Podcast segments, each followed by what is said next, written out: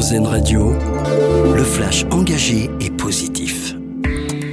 Bonjour, bonjour à tous. Émotion et recueillement. Aujourd'hui à Arras, les obsèques de Dominique Bernard, tué vendredi dernier dans son lycée, sont célébrées ce matin en présence d'Emmanuel Macron.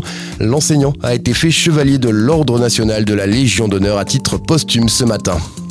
L'Égypte autorise l'entrée à Gaza d'une vingtaine de camions d'aide humanitaire, un passage durable via le terminal de Rafah. Israël donne également son feu vert. Le pays n'empêchera pas l'aide humanitaire depuis l'Égypte tant qu'il s'agit de nourriture, d'eau et de médicaments pour la population civile dans le sud de la bande de Gaza. Il récompense des individus et des organisations qui défendent les droits humains et les libertés fondamentales. Le prix Sakharov pour la liberté de l'esprit va être décerné aujourd'hui.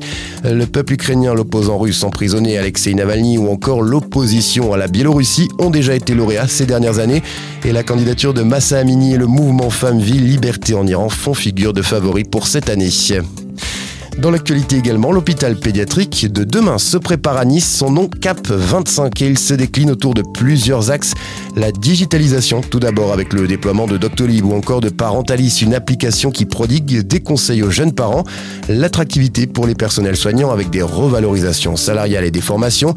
La prévention tiendra également un rôle majeur autour de l'obésité et du diabète. Les travaux sont prévus début 2025 pour une livraison attendue en 2028.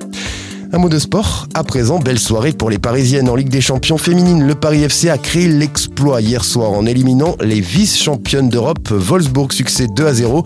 Pour la première fois, les joueuses du Paris FC vont disputer la phase de poule de la compétition.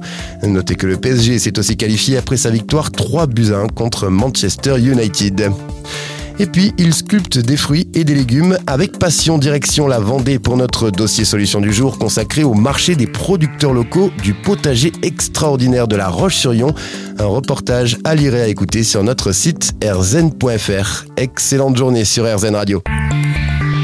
Vous venez d'écouter le flash engagé et positif d'RZN Radio. Nous, on choisit le verre à moitié plein.